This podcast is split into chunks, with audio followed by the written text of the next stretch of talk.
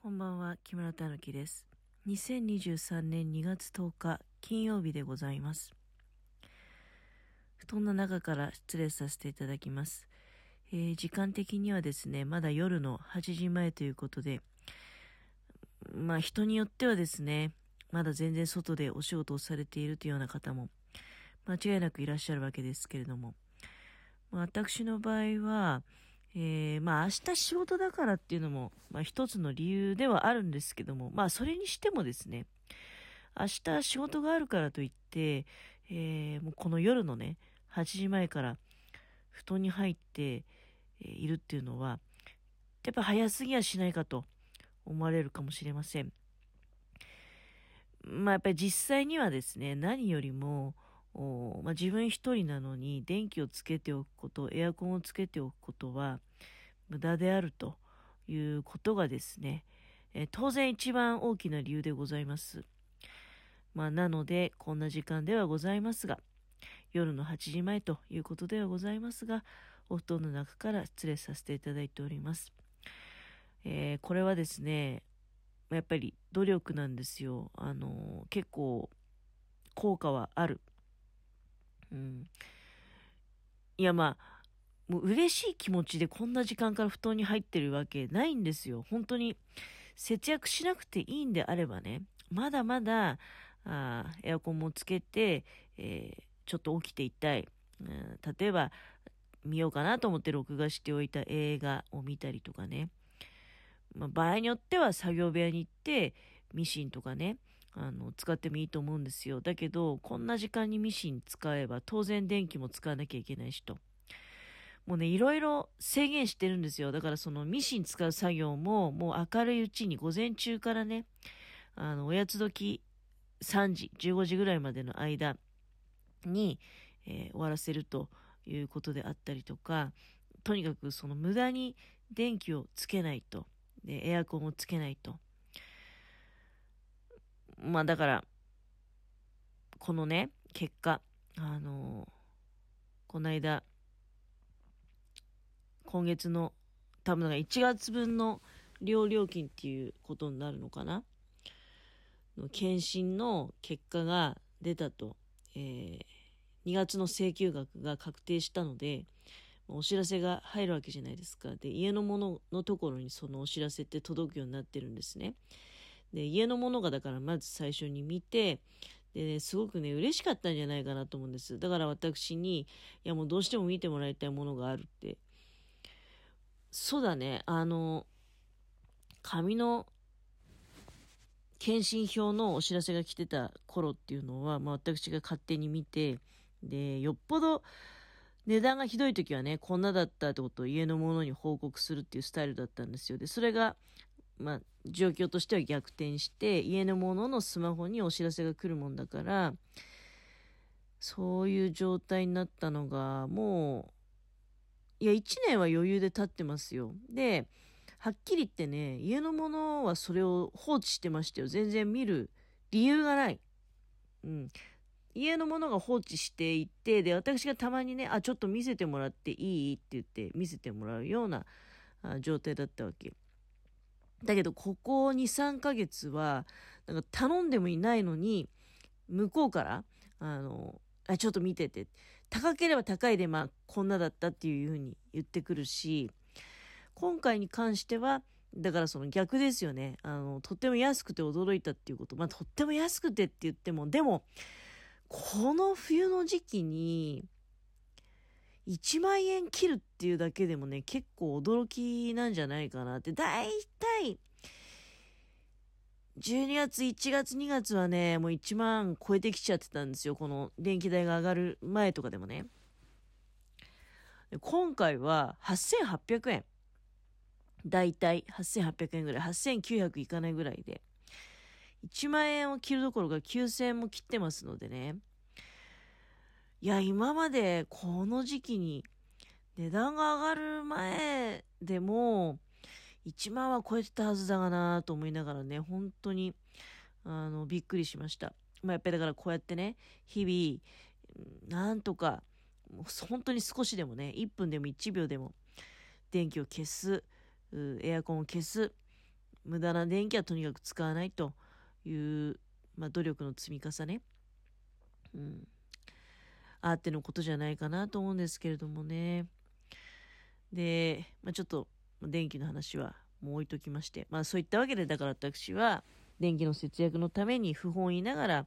布団の中からあ今ね、おしゃべりをしていると。いや、この時間に布団の中にいるってことは決して幸せなことではないっていうことは、やっぱりちょっと分かっていただきたいなって。まあ、これまでも散々ね、布団の中から失礼しますって言って、布団の中でおしゃべりしてた時あったんだけども、まあ朝なんかはね、あの、早起きもしないでのんきなもんだなとか、いうことも、もしかしたら思われてるかもしれないけども、朝は朝でね、早く起きても意味がないと。起きればやっぱりエアコンつけたいんで、そこなんですよね。うん、本当になんだか世知辛い世の中になってしまったものだなと思いますけれども。いやでね、ちょっともうその話は置いときましょう。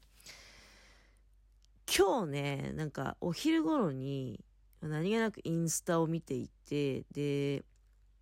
なんかメッセージが届いたんですよ。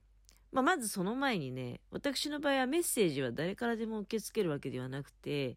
あの、フォローをしてくださってる方、えー、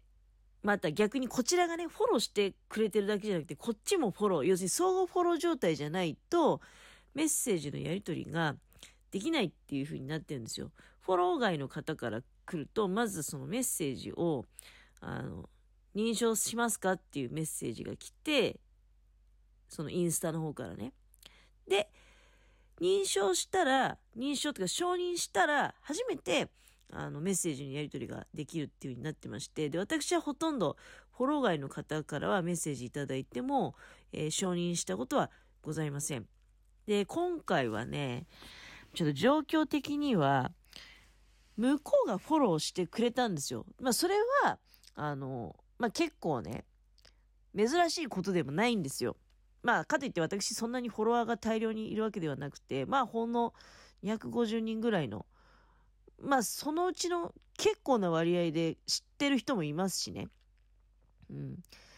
で、まあ、とにかく、あ、まあ、知ってる人だけじゃなくて、例えば企業アカウントなんかの場合もあるよね。まあ、企業アカウントで相互フォローって、なかなかないけど、でもちっちゃい企業とかだと、あの、フォローしてくれたりとかあるわけですよ。うん。まあ、とにかく250人ぐらい。で、まあ、そうだね、ここのところちょいちょいフォローしてくれる人がいるもんだななんて思いながら、私もフォローしてくださった方は、最近はね、前は無視してたんだけど、その様子を見て怪しい人じゃないなっていうふうに思ったら、フォロー返しをさせていただいているんですよ。で、まあ今日もちょうどお昼頃にフォローいただいて、で、まあ、ちょっとよくわかんなかったんだけど、お花の、生け花の写真がいっぱい飾ってあって、そんなに怪しい雰囲気じゃないから、フォローバックさせていただいたら、早速にね、メッセージが来たんですよ。で、まあしばらくね、まあちょっとめんどくさいなって思ってたんだけど、だどうやらね、その最初のメッセージで分かったことは、まあ、あちらの方がイギリスの人だということが分かったわけ。イギリスのえー、北ロンドン出身の、まあ、なんちゃらさんっていう人であるってことが分かり、で、あとはまあ、うん、そのまあ、ちょっと前後しちゃうんだけど、ざっくり言うと、お医者さんで、で、50歳の、まあ、独身で、でも、娘さんはいらっしゃると。で、それからお母さんが日本人であるというようなことがね、あ分かってきたわけで、今はちょっとまあ、不安定な状況の地域に、えー、その怪我人の人とかね、多分兵隊さんとかだと思うんだけど、治療するために、まあ、その方お医者さんってことだったので、治療するために、そういったとある地域に、まあ、派遣されている状態で過ごしていると。で、いろんな人と友達になりたいから、片っ端からフォローさせていただいており、で、えー、まあ、私がフォローバックしたもんだから、フォローバックありがとうございますっていうのと、で、あとはメッセージは、だから、その、それはもう1回のやり取りで分かったことじゃなくて、もう5、6回行き来があるわけですよ。で、当然向こうからも、その私の上げてるね、写真に対して、例えばペットの名前を教えてくれとか、あなたの名前を教えてくれとか、いろいろね、あの、言ってくるわけよ。で、私も、まあこれどうなんかなと思いながらも、まあちょっとその、差し支えない範囲でね、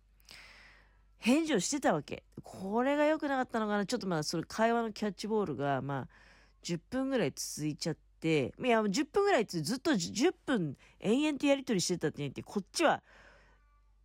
必要最低限のことしか言ってないんですよ。もうペットの名前、自分の名前も、あの、漢字とかじゃなくて、まあ、響きだけでね、この人なんで日本語喋れるのかなと思って、まあ、日本人のお母さんってことは、まあそうかなってことだったりとか、あとは最近は翻訳ソフトのも優秀だしね、ちょっとまあ、不自然な感じの混じってる日本語なんだけど、まあそこまで異様な感じでもないわけですよ。まあナチュラルに、あ、まあそうなのかなっていうぐらいのね、感じでやり取りをしていて、まあ正直めんどくさいからもうそろそろ終わりにしたいな。まあ年齢も聞かれたりとか、性別も聞かれたりとか、年齢とか性別だとかちょっとね、あの本当のことも言わないんだけれども、まあどうせ分かりはしないだろうと思って。で、あとは職業とかね。で、この辺も私の場合職業具体的に言いようもないし、まあ適当にごまかしてね、だったんだけど、で、今どういう段階まで来てるかっていうとね、なんかその、不安定な地域にいるもんだから、インスタグラムでメッセンジャーでやり取りするのはね、すごく危険だっていうことを言ってきてるわけですよ、向こうは。で、私に対して LINE を教えろ。LINE をインストールしてくれ。LINE を教えろって言うから、LINE はしてませんっていうふうに返事したら、LINE をインストールしてくれ。LINE をインストールしてくれってね、2回も言ってきてんの。で、そこで、まあ正直ブロックしようかなって 思ってるんだけど、なんかブロックってすごく私、角が立つ気がして、よっぽどでなければね、ブロックしないんですよ。今悩んでるとこ